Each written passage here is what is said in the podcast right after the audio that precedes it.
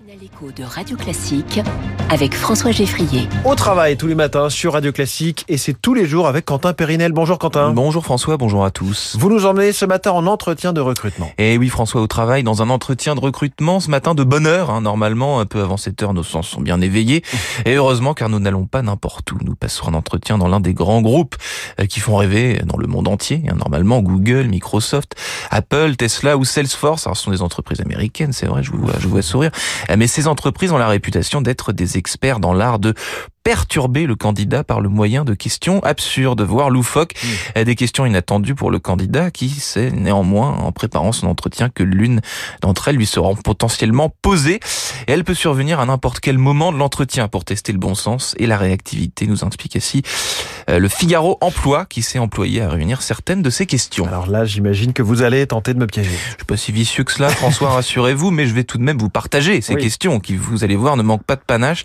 Euh, comment pèseriez-vous un éléphant sans utiliser de balance? A-t-on Ah. ainsi entendu chez IBM Combien de fois l'aiguille des minutes croise-t-elle celle des heures durant une journée? Ah oui. Ouch. Euh, Celle-ci a été posée chez Microsoft. Continuons. Euh, vous êtes sur la surface de la Terre. Vous marchez un mile vers le sud, un mile vers l'ouest, un mile vers le nord, et là vous vous retrouvez à votre point de départ. Où êtes-vous sur Terre? La légende veut Hmm. qu'Elon Musk, le fondateur de Tesla, Ça, c'est le pôle Nord généralement, je crois. et de SpaceX adore poser ce type de questions pour désarçonner, désarçonner les candidats. Combien de balles de golf peut contenir un bus scolaire? A-t-on encore entendu chez Google? Je vais vérifier. voilà pour ces quelques exemples qui ont été sélectionnés par le Figaro Emploi. Il en existe bien sûr des dizaines d'autres. Bon, c'est vraiment pas mal. Et effectivement, c'est à de quoi désar- désarçonner. J'imagine que vous avez aussi les réponses.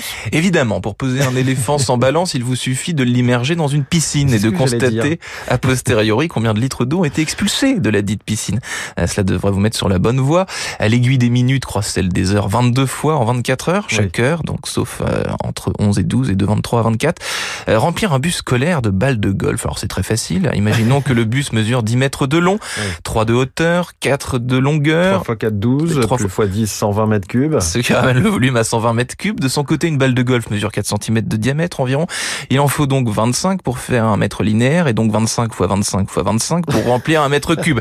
Donc 120 fois 25 fois 25 fois 25, cela fait, François, 1 875 000 Oui, balles de c'est ce que golf. j'allais dire. Non, mais Vous- attendez, il faut vraiment calculer ça pendant les entretiens ou il faut juste donner un chiffre au hasard et se rapprocher de la réalité En réalité, sur ce genre de questions, ce qui, ce qui prédomine, c'est euh, de montrer le raisonnement Eh qu'on oui. peut avoir, pas forcément euh, Comment on réagit à la déstabilisation aussi exactement. C'est à peu près le, la- Je pense qu'une bonne blague peut suffire. hein, C'est possible aussi.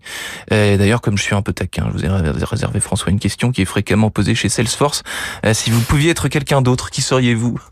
Allez, je vais dire Quentin Périnel tous les matins sur Radio Classique. C'était facile. Merci Quentin.